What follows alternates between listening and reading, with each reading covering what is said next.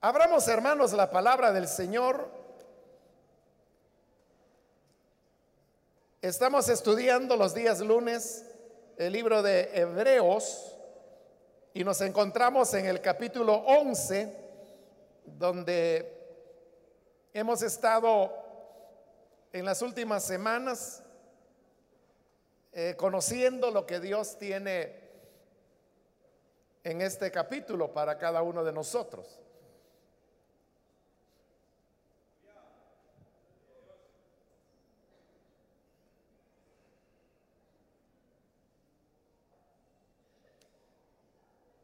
El libro de Hebreos capítulo 11 nos dice la palabra del Señor, por la fe cayeron las murallas de Jericó. Después de haber marchado el pueblo siete días a su alrededor. Por la fe, la prostituta Rahab no murió junto con los desobedientes pues había recibido en paz a los espías. ¿Qué más voy a decir? Me faltaría tiempo para hablar de Gedeón, Barak, Sansón, Jefté, David, Samuel y los profetas, los cuales por la fe conquistaron reinos, hicieron justicia, y alcanzaron lo prometido. Cerraron bocas de leones, apagaron la furia de las llamas y escaparon del filo de la espada.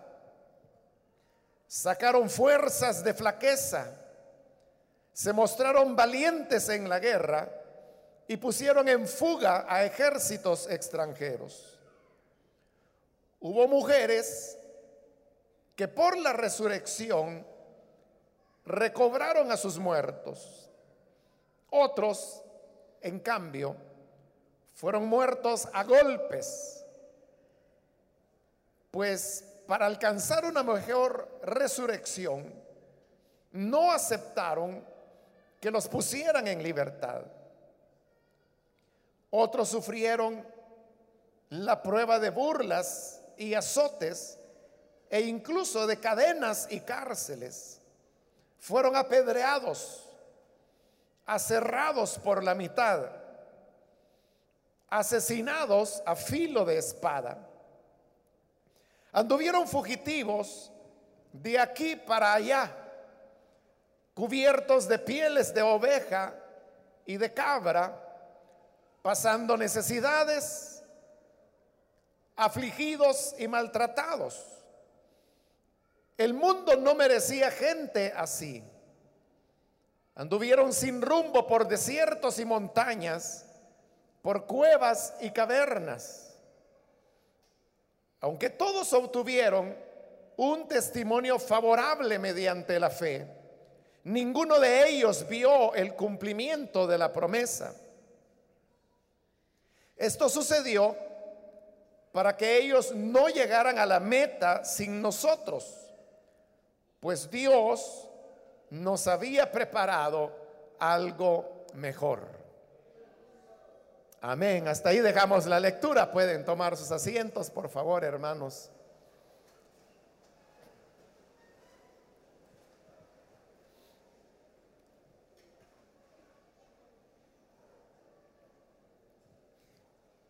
Hemos estado, hermanos, en las últimas semanas en este capítulo 11 de Hebreos, que algunos le han denominado como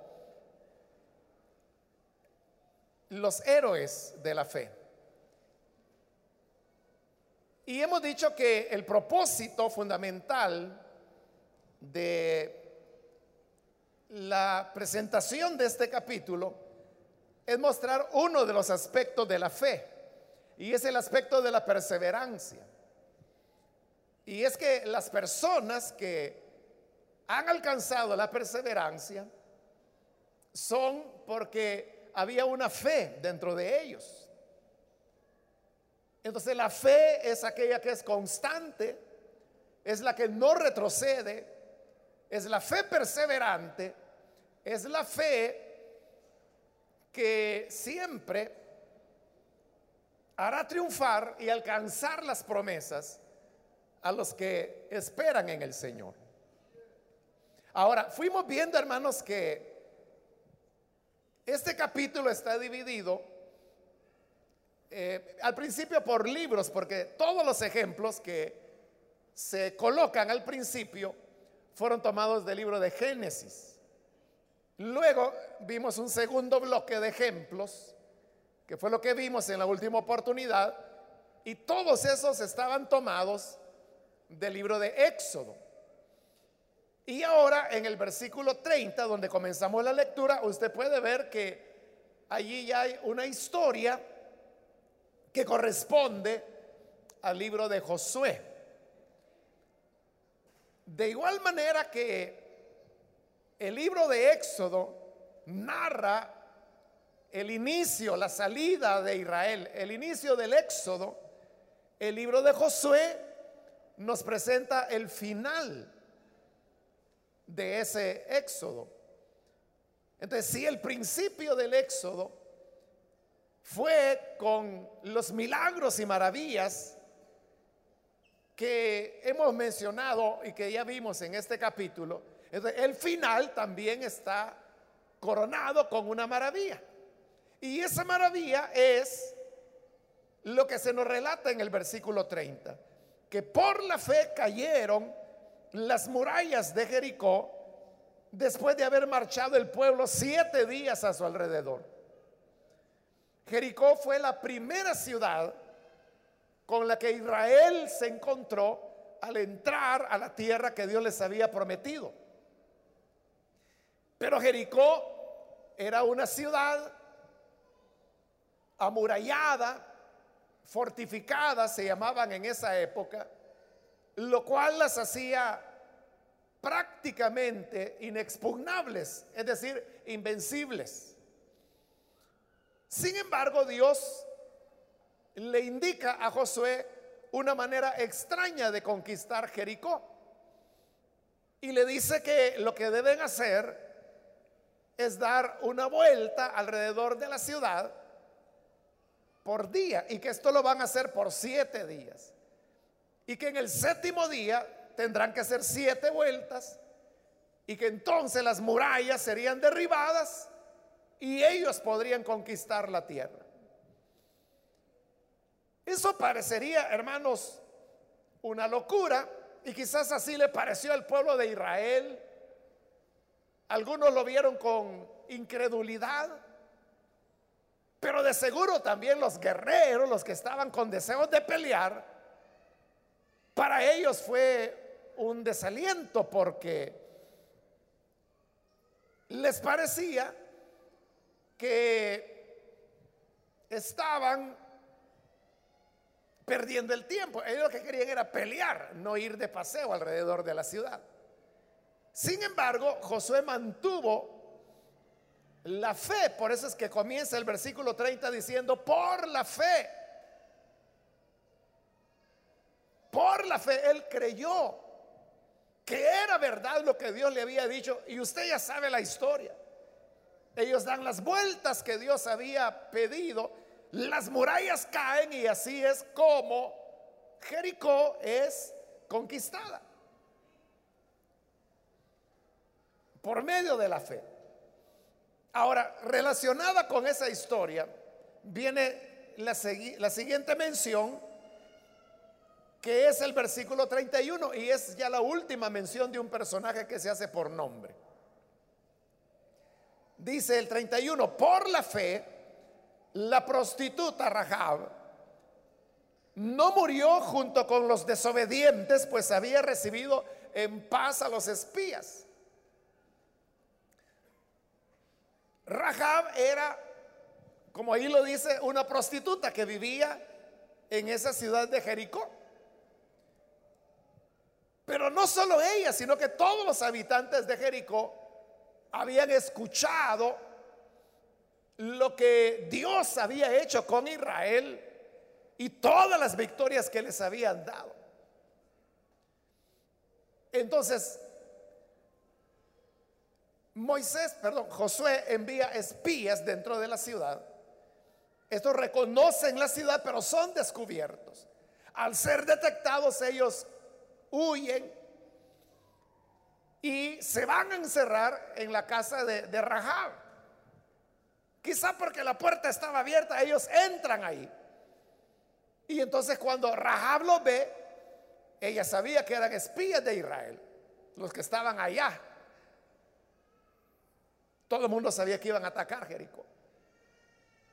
Pero entonces ella viene y le dice, miren, escóndanse y lo sube al techo de la casa. Y ahí se esconden. De repente vienen ya los soldados cananeos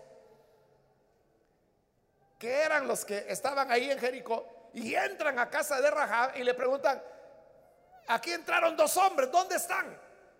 Ah, les dijo ella, acaban de salir por la ventana, apúrense y tal vez los alcanzan. Y salen los soldados detrás. Y no les dijo que los tenía escondidos. Entonces ella subió al techo, cuando ya se habían ido los soldados, y les dice, yo sé que el Señor les va a dar esta ciudad. Yo sé que el Dios de ustedes es un Dios poderoso y que nosotros estamos perdidos.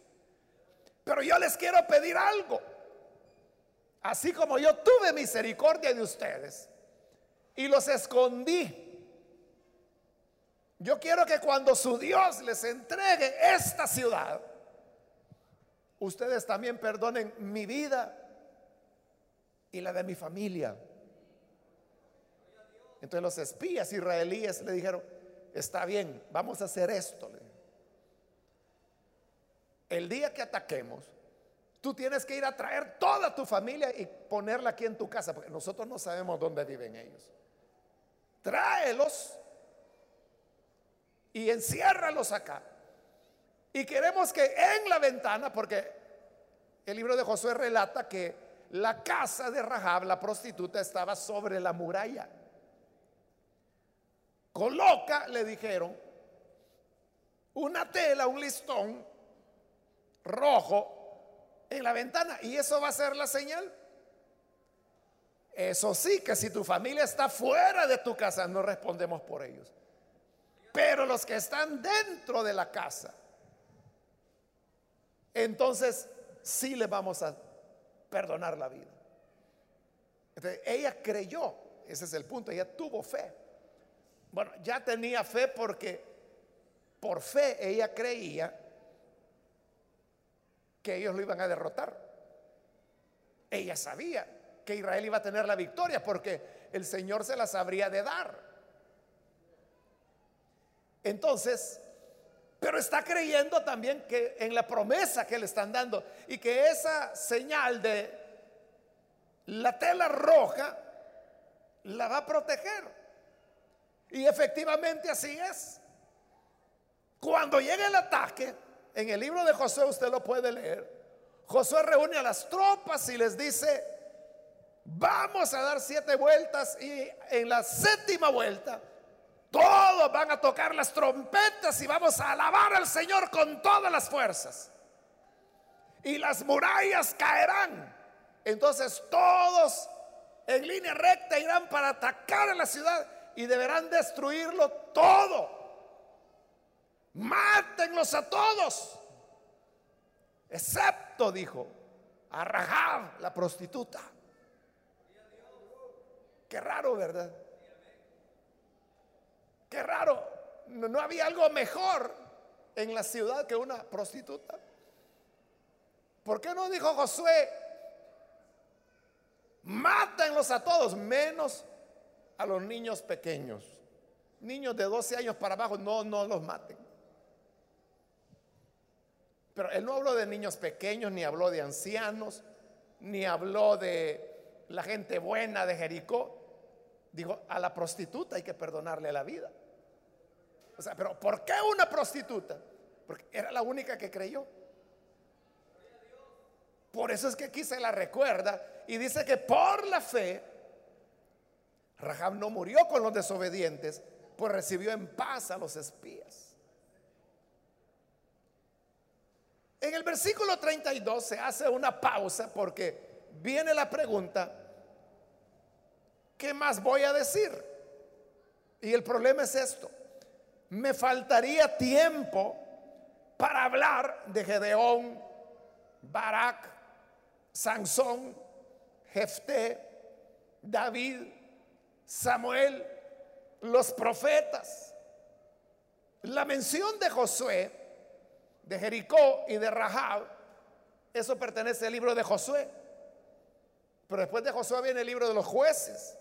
A jueces pertenece Gedeón, Barak, Sansón, Jefté. Después de eso viene el libro primero de Samuel. Ahí aparece Samuel, David. Y después venían los libros de los profetas. Es decir, que ahí la Biblia apenas va comenzando. Y por eso dice, si yo me pusiera a hablar de Barak, de Jefté, de Sansón, de David, de Samuel, me va a faltar tiempo para poder enumerar todas las maneras en que estos hombres y mujeres mostraron una fe perseverante en el Señor. Historias, hermanos, que uno lo puede encontrar en la palabra de Dios y que nosotros podríamos alargar la lista. Podríamos decir, por la fe, David derrotó a Goliat. Por la fe, Samuel nombró rey a David sin temer la ira de Saúl. Por la fe, David liberó la ciudad de Keila. Por la fe, David derrotó a los filisteos. Por la fe, Jeremías prefirió ser lanzado a la cisterna que gozar de las comodidades del palacio. Por la fe, Isaías pudo ver la gloria de Dios que cubría el templo. Por la fe, Daniel se negó a contaminarse de la comida de la mesa del rey. Y así sucesivamente podríamos alargar muchísimo. Entonces, el problema no es falta de ejemplos. El problema es falta de tiempo para enumerar y hacer la lista de todo lo que estos hombres y mujeres de Dios hicieron. De cómo eso es largo, se dedica mejor a, a, contar algunas de esas proezas. Así es como en el versículo 33. Dice, los cuales, no solo esos seis mencionados, sino que ya vamos a ver que otros no mencionados los cuales, dice, por la fe, conquistaron reinos, hicieron justicia y alcanzaron lo prometido. Pero todo fue por la fe. Luego dice, cerraron bocas de leones. Eso hace referencia a Daniel en el foso de los leones, aunque no lo ha mencionado por nombre. Versículo 34, apagaron la furia de las llamas, haciendo referencia a la historia de los tres amigos de Daniel que fueron arrojados al horno de fuego porque estaba enojado Nabucodonosor. Pero continúa diciendo, escaparon del filo de la espada sacaron fuerzas de flaqueza. Porque eso ocurrió muchas veces. Los soldados al mando de Saúl persiguieron a los enemigos y Saúl había dado un juramento. Había dicho que nadie debería comer hasta que él fuera vengado de sus enemigos. Y dice la Biblia que los soldados estaban fatigados, hambrientos, pero no podían comer porque Saúl había dicho que no. Aunque estaban fatigados, siguieron luchando hasta que derrotaron a los enemigos. Se habla uno de los 30 valientes de David que le tocó pelear contra varios soldados y dice que él solo con su espada comenzó a luchar y a luchar y a luchar y la batalla fue tan larga que después dice que la espada la tenía pegada a la mano, ya, ya no la podía soltar. Ya, ya no se podía desprender la espada porque la había tenido con fuerza por tanto tiempo que se le pegó. Esos son los que sacaron fuerza de flaqueza. Y lo hicieron por la fe. Se mostraron valientes en la guerra y pusieron en fuga a ejércitos extranjeros. En el 35 vienen las mujeres, dice, hubo mujeres que por la resurrección recobraron a sus muertos. En el libro de Primero de Reyes se nos relata cómo Elías resucitó al hijo de la viuda de Sarepta. El sucesor de Elías, que fue Eliseo, resucita al hijo de la tsunamita. Entonces son las mujeres que por la fe recibieron a sus hijos de la muerte. Entonces vea cómo era la fe perseverante, porque recuerde que ese es el, el aspecto de la fe que aquí se está resaltando, que es una fe que persevera, que no importa hasta dónde haya llegado. La gente dice, mientras hay vida, hay esperanza. Pero siguiendo esa lógica, uno pudiera decir, ah, bueno, entonces cuando ya se murió, ya no hay esperanza. Pero estas mujeres sí conservaron la esperanza. Sus hijos murieron, estaban muertos, pero no perdieron la fe. Por eso fue una fe que perseveró más allá de la muerte.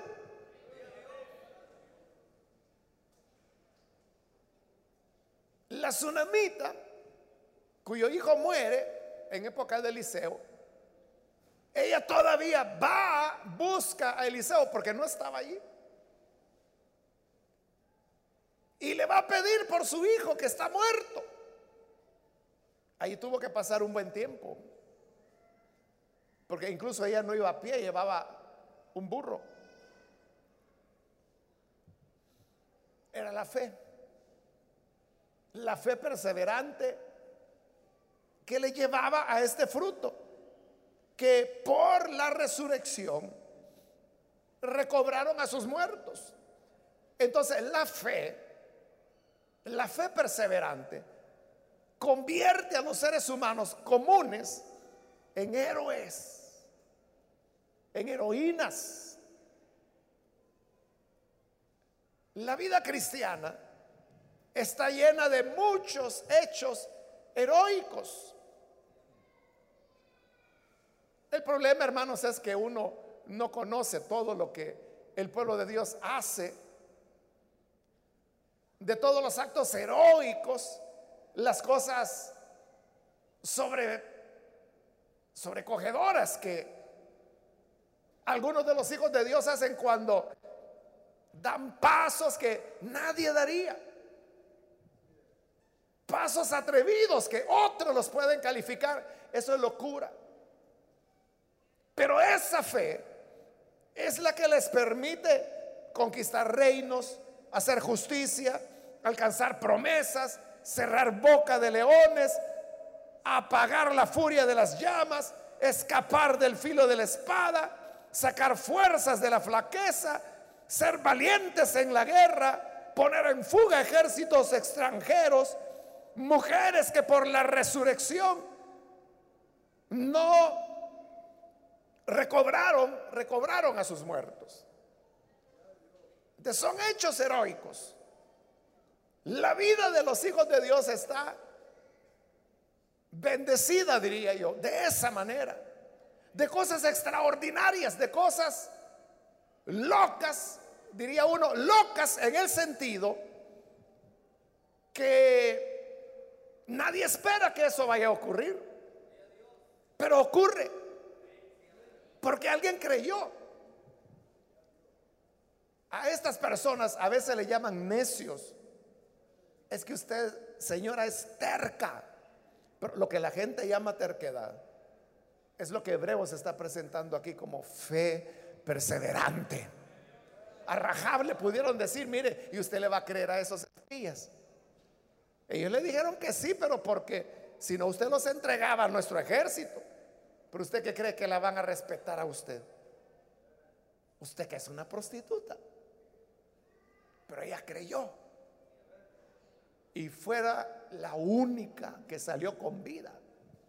Rahab es importante porque ella era gentil.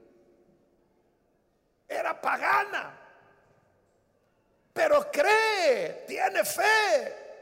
Igual que la viuda de Sarepta de la cual estamos hablando. Ella era gentil. Pero creyó. ¿Se acuerda de la historia? Ella estaba recogiendo leña cuando Elías la encuentra. Y Elías le dice, mujer, ¿tienes algo para comer? Y acuérdese que había hambruna en todo el área. Y le dijo, ay Señor, le dijo, solo tengo un poquito de harina y un poquito de aceite. Y para eso vine a recoger estos leños, para cocinar, hacer pan, darle de comer a mi hijo y el otro pedacito me lo como yo y de ahí esperar a morirnos porque es lo último que tengo. Y Elías le dijo, está bien, haz lo que has dicho que vas a hacer. Lo único que antes de que coman ustedes, deben de comer a mí. Eso parecía muy egoísta, ¿verdad? De parte de Elías.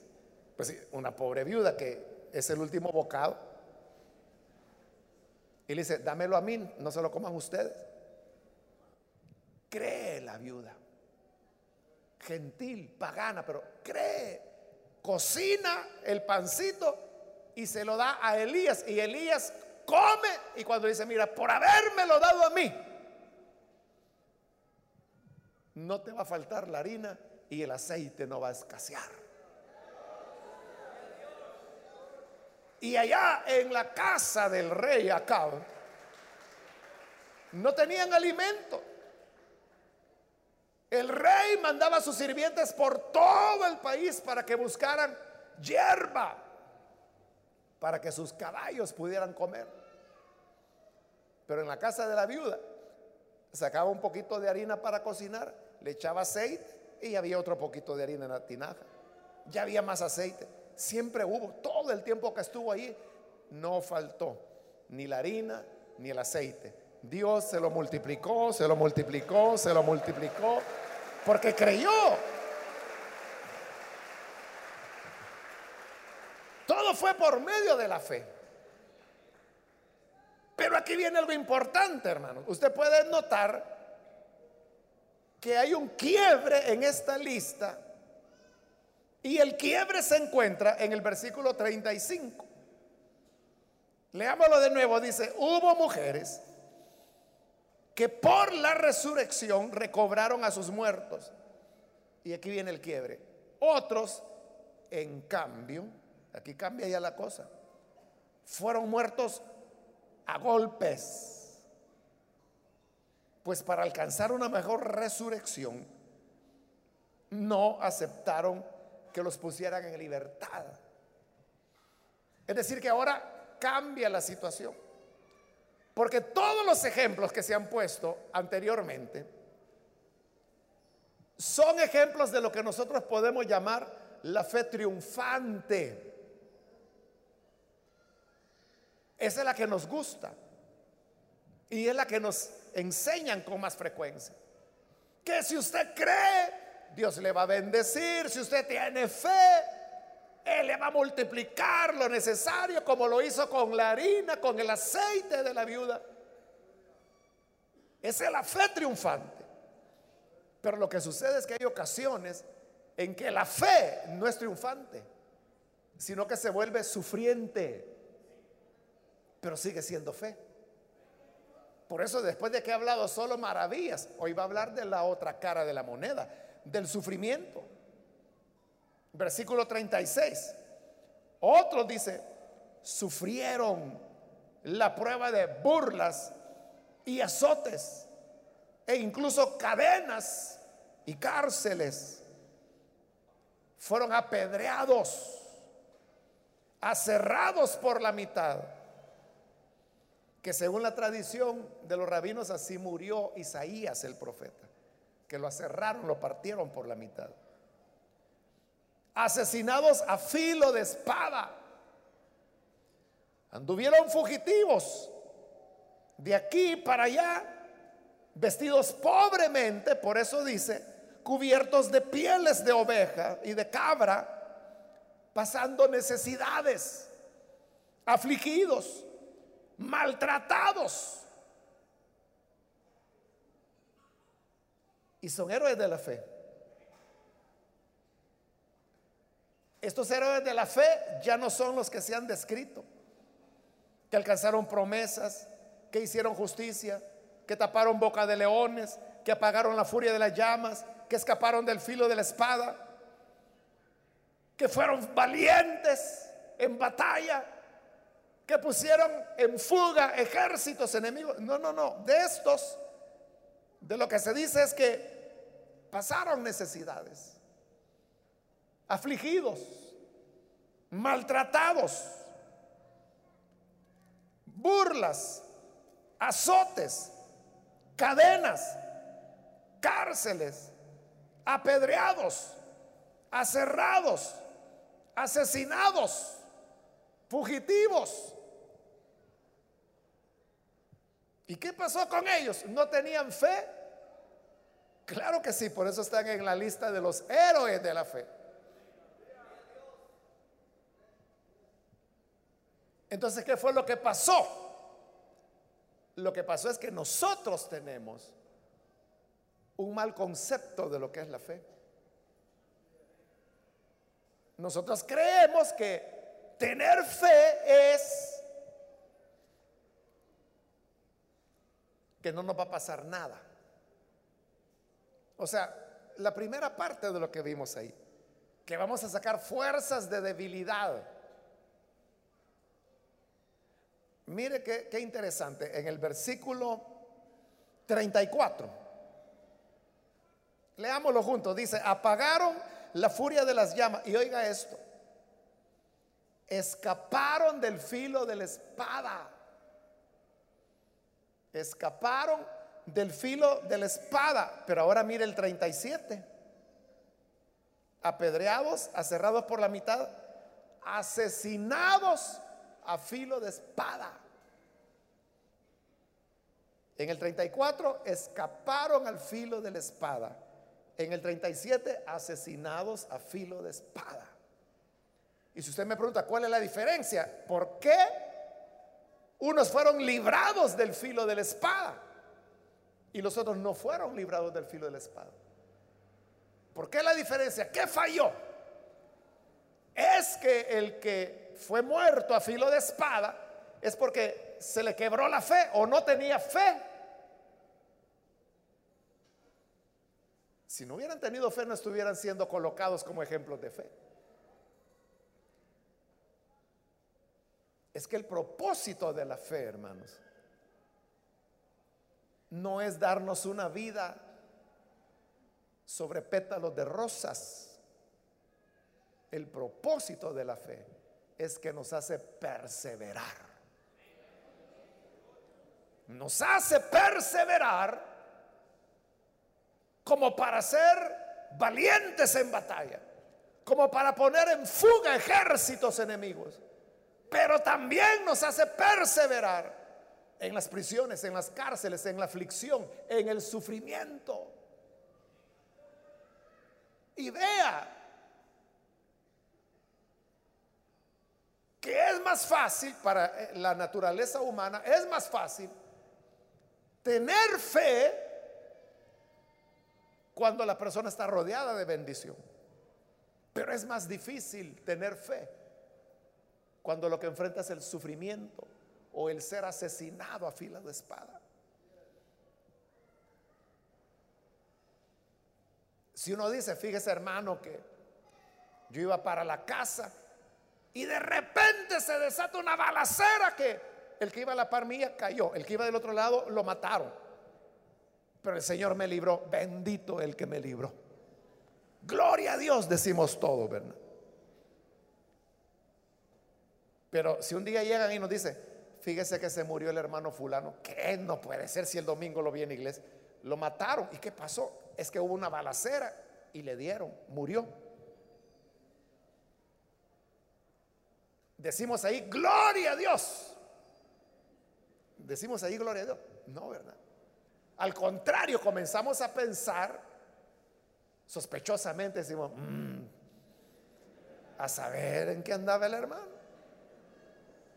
Por algo será que el Señor permitió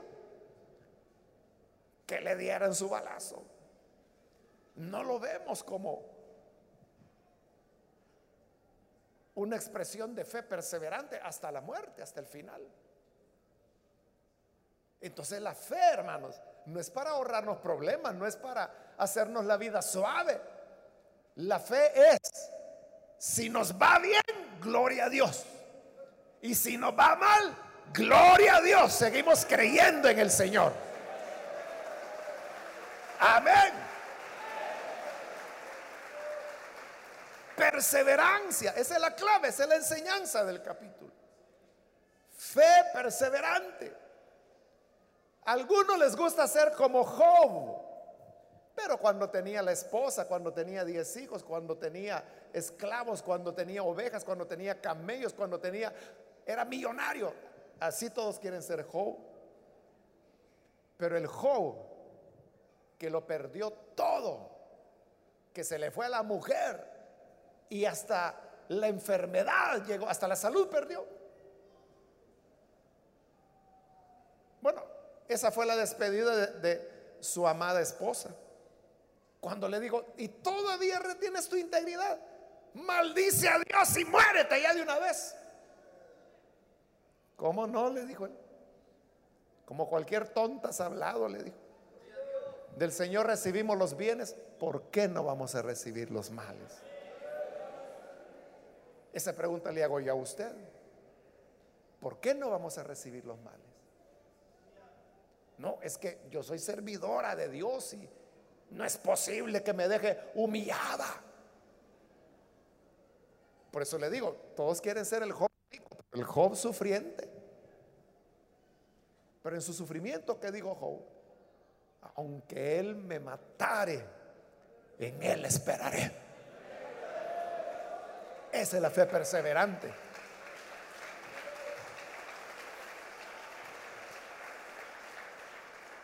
El punto es, estamos nosotros decididos a eso, a tragarnos esas palabras. Aunque Él me mate, yo en Él espero. Está dispuesto a tragarse esas palabras.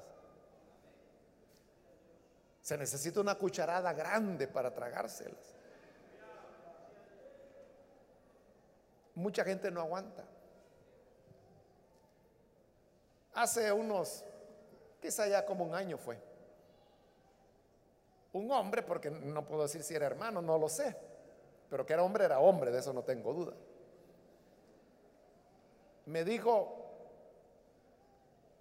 mi hijo se enfermó yo le oré a Dios, hice ayunos, hice vigilias para que me lo sanara y no me lo sanó. Mi hijo murió, me dijo. De manera, me dice, que solo he venido a decirle que nunca más vuelvo a venir a la iglesia. Nunca más yo vuelvo a leer la Biblia, nunca más vuelvo a hacer una oración. Y no solo eso, sino que sabe lo que yo pienso de Dios, me dijo. Y comenzó a decirme unas blasfemias que por supuesto no se las voy a repetir. pero blasfemando abiertamente contra Dios. Jamás lo volví a ver. Bueno, hace como un año de eso, ¿verdad? Pero ya no lo volví a ver. ¿Qué pasó con él? ¿Está mal enseñado? ¿Le enseñaron mal el Evangelio? E, es que nadie ha dicho que porque somos creyentes o porque tenemos fe no nos va a pasar nada. Y esto me recuerda a otro joven que me decía, fíjese que un hermano, otro joven de la iglesia, lo mataron, me dice. Y entonces, ¿cómo queda esto? Me dice, ¿a dónde está la fe? ¿Por qué Dios no lo guardó? Y yo le pregunté, ¿has leído algún pasaje de la Biblia donde Dios prometa inmunidad a los que creen en Él?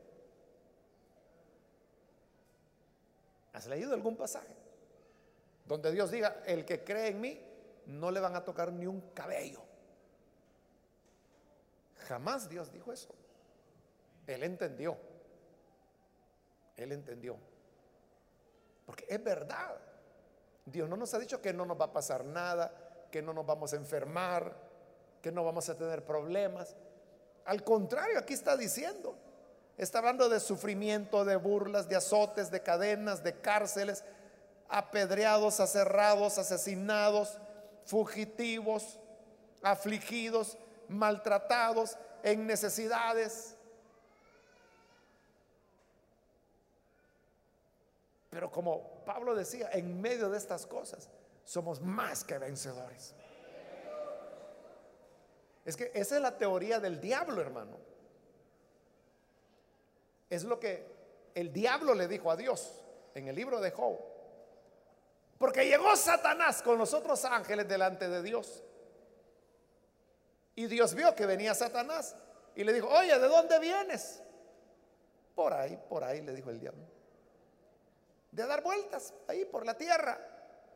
Ah, qué bueno, le dijo Dios que vienes de la tierra, porque entonces habrás notado a mi siervo Job, el cual me ama y anda en integridad y hace todas las cosas correctamente. Claro, le dijo el diablo. ¿Cómo no te va a servir?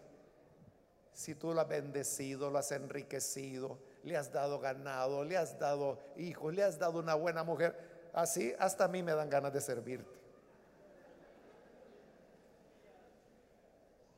Pero quítale todo lo que tiene. Y verás si no blasfema en tu propio rostro. Está bien, le dijo Dios. Ve, Quítale lo que tiene. Eso sí, a él no me lo toques. Y vamos a ver si es cierto. Le quitó todo. ¿Y qué dijo Job? Lo que le dijo a su mujer. De él recibimos los bienes, ¿por qué no vamos a recibir los nombres? El Señor dio, el Señor quitó, sea su nombre bendito.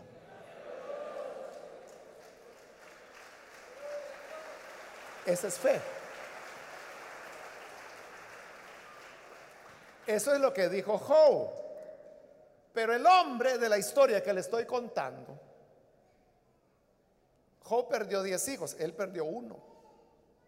¿Y qué hizo? Lo que el diablo dijo que iba a hacer Job. A ver si no blasfema en tu rostro. Y este hombre, como le digo, a mí me dijo todas las blasfemias. O sea, él no me estaba insultando a mí, estaba insultando a Dios. Diciendo barbaridades de Dios. ¿Quién ganó allí? Satanás. tenía razón Satanás. Le servía solo porque le había dado un hijo. Cuando se lo quita, no dijo como Job, el Señor dio, el Señor quitó, sea el nombre del Señor bendito. No, él dijo, el Señor me dio, pero me lo quitó, entonces yo a Dios no sirve. Entonces, ¿qué hizo Satanás? Ya ves, como lo tenía bien pagado, ¿Cómo no te va a servir? Entonces, ¿qué clase de fe es la que nosotros tenemos? Pero la fe de estos hombres y mujeres, que en las buenas y en las malas siguen creyendo. Siguen, hermanos, con una fortaleza. Hace años, hermanos, me invitaron para ir a predicar a, México. Y el hermano pastor en, esos días, que era una conferencia de células que él hacía anualmente y me invitaba a mí, todos los años. Estando allá durante esos días, que eran como cuatro, él me dijo, mira hermano, fíjese que tengo que ir a visitar, me dice a una miembro de la iglesia, este, si quiere yo puedo ver a alguien que lo vaya a dejar para que usted descanse, me dice, pero si usted quiere venir conmigo, igual me, no, yo voy, le dije, yo voy con usted. Entonces en el camino él me comenzó a contar, era un caso terrible, hermano, de una hermana que había muerto, estaba casada y con sus dos hijos, había muerto su hijo, luego muere su esposo, luego muere su otro hijo y te queda sola, viuda y sin hijos. Los hijos ya eran adultos, habían sido accidentes. Y eso acababa de ser. Y se dieron como en, términos de un mes, en diferentes situaciones, la muerte. Es decir, tres veces en el mes, en el mismo mes le tocó a la hermana ir a sepultar. a sus dos hijos y a su esposo. Entonces yo dije, qué tremendo, ¿verdad? O sea, qué, qué dolor. Bueno, llegamos a la casa de la hermana, pero mi sorpresa es que la hermana sale a la puerta a recibirnos con una dulzura. Hermanos, bienvenidos y que pasen adelante. Y entramos y ella ¿Quieren algo de comer? No, no le decíamos si solo a visitarla venimos. Pero ella tenía una fortaleza. Era una cosa admirable que cualquiera que la vería no creería que ella había pasado esas dificultades. Cuando terminamos la visita, le aseguro que íbamos más fortalecidos el pastor y yo que la misma hermana que habíamos llevado a alentarnos. Nosotros salimos ministrados de ahí. Es que era increíble su confianza, su fe en el Señor, su fe del futuro, de seguir adelante. Ella era anfitriona, tenía una célula. Bueno, pasó el tiempo y tres o cuatro años después de eso, otra vez el hermano me invitó, porque todos los años me invitaba. Y estando allá me acordé de la hermana. Y yo le dije, mire, hermano, y la hermana fulana, aquella que fuimos a, visitar, y él no se recordaba. Era un caso, le digo, que había perdido a sus hijos. Ah, ya sé quién es, la hermana fulana, y me dijo el nombre. ¿Cómo está ella? Le dije Allí, me dice, en iglesia sirviendo. Ah, me gustaría saludarla. Ah, está bien, me dice entonces. Eh, cuando llegue a la iglesia, voy a decirle que usted quiere saludarla para que llegue. Vaya, así quedamos. Entonces, en una tarde que había que esperar hasta la noche, ¿verdad? Para la actividad. Había un supermercado al lado donde a mí me habían hospedado, entonces yo fui a comprar, a ver qué había. Y cuando ando en el supermercado, la hermana andaba ahí, con su carrito comprando. Y cuando me ve, hermano, me dice, y me abraza y qué alegría verlo otra vez. Porque yo decía, bueno, en cuatro años, ¿será que ella le bajó la impresión y que hoy sí está deprimida? Qué hermano. Cuando llegué a la iglesia, hermano, ya no le diga nada a la hermana, ya la vi, le dije por allá. Pero esta hermana anda con todo. Entonces, ese es el tipo de fe que usted tiene. O, es el tipo de fe que porque Dios no le sanó el dolor de pelo, ya no voy a la iglesia. Y devuélvanme todas las ofrendas que he dado. Hay gente así, hermano. Hay gente así. Que pide que se les devuelva. Y uno ni sabe si alguna vez dieron algo, Porque sienten que Dios les falló. Esta gente es especial. Y por eso es que el versículo 38 dice, el mundo no merece gente así. Este mundo loco, disparatado en el cual vivimos, no merece gente como esta hermana de la cual le hablo, que no le digo el nombre, pues que aunque ni vive aquí, ¿verdad? Y quizás nunca va a venir acá.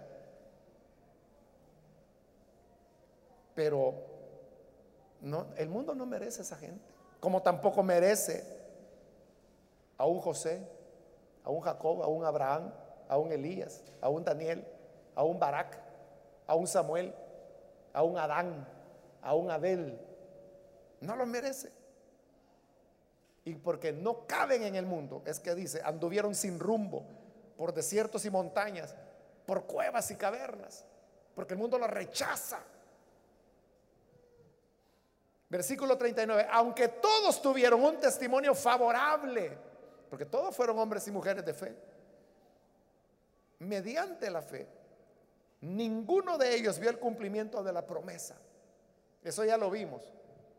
Abraham se le prometió padre de multitudes, solo ocho hijos tuvo. Isaac bendijo equivocadamente a Jacob, pero lo bendijo. De todas las bendiciones que iba a tener en el futuro, pero él no tuvo nada. Jacob bendijo a sus hijos y les dijo, a mí no me entierren en Egipto, entiérrenme allá porque esa es la tierra que Dios les va a dar. Se murió Jacob y no vio la tierra. José, él dijo, me van a sepultar en Egipto, pero el Señor los va a visitar y los va a sacar de aquí y los va a llevar a la tierra que ha prometido. Cuando eso ocurra, llévense mis huesos.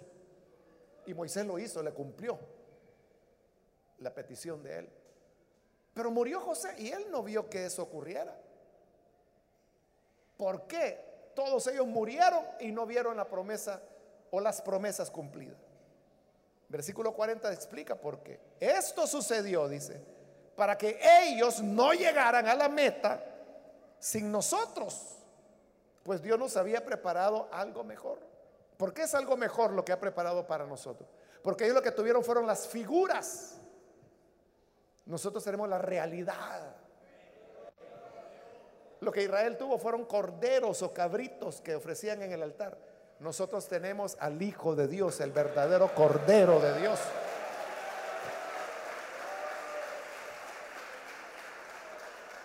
Israel lo que tenía era una lámpara de aceite que iluminaba. Nosotros no tenemos una lámpara de aceite de olivo, nosotros tenemos el Espíritu Santo.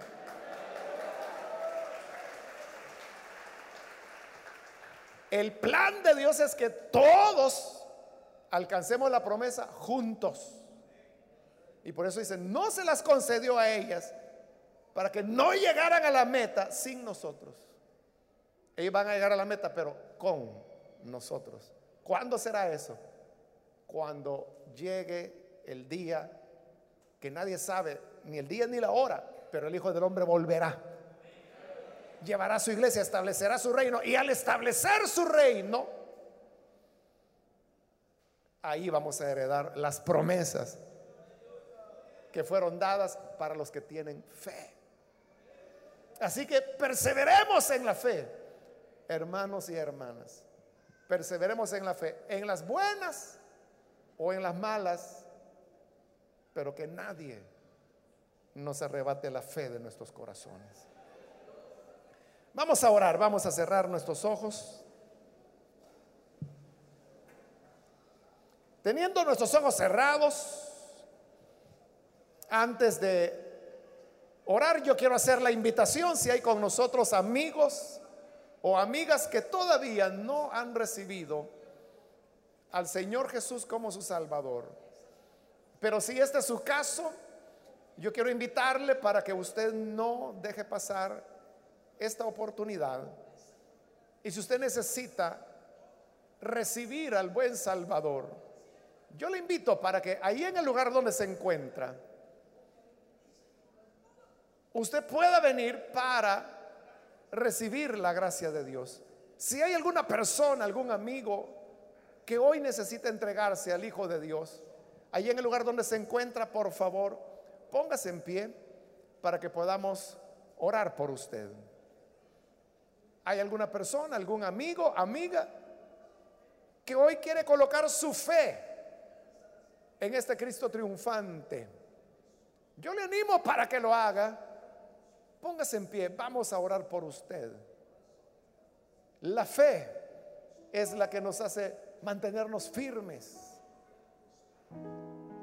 frente a la batalla, frente a los leones, frente al fuego.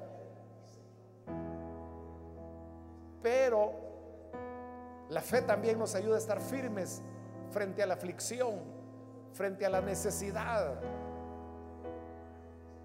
frente a la muerte. La fe nos libra del filo de la espada y la fe nos da fortaleza para sufrir el filo de la espada. ¿Quiere usted venir y entregarse al Señor? Póngase en pie. Queremos orar por usted. Venga, queremos presentarle al Señor. ¿Hay alguna persona, algún amigo, amiga que necesita venir? Póngase en pie. Hermanos o hermanas que necesitan reconciliarse. También hoy es su oportunidad. Si usted se ha alejado del Señor, pero hoy necesita reconciliarse. De igual manera, póngase en pie y vamos a orar. Venga con toda confianza. Que vamos a orar por usted para que la gracia del Señor le alcance. ¿Hay alguna persona, algún amigo, hermano? Venga. Y así vamos a orar, vamos a incluirle en esta oración porque Dios es bueno y Él siempre tiene misericordia de cada uno de nosotros. A usted que nos ve por televisión, también le invito para que no desaproveche esta oportunidad. Únase con nosotros y reciba al Señor como su Salvador. Señor, te damos gracias porque tu palabra siempre viene para exhortarnos, animarnos y llevarnos a nuevas dimensiones de fe. Esa fe, Señor, que puede ser una fe triunfante o una fe sufriente. Pero en todo caso, tú siempre tienes cuidado de nosotros, nos ayudas, nos cubres, nos proteges. Por ello, Padre, bendice aquellos que a través de televisión, a través de radio, están entregando sus vidas. Transfórmales, que puedan, Señor, servirte con dedicación. Y bendice a tu iglesia, bendice a tu pueblo. En el nombre de Jesús, nuestro Señor, lo rogamos.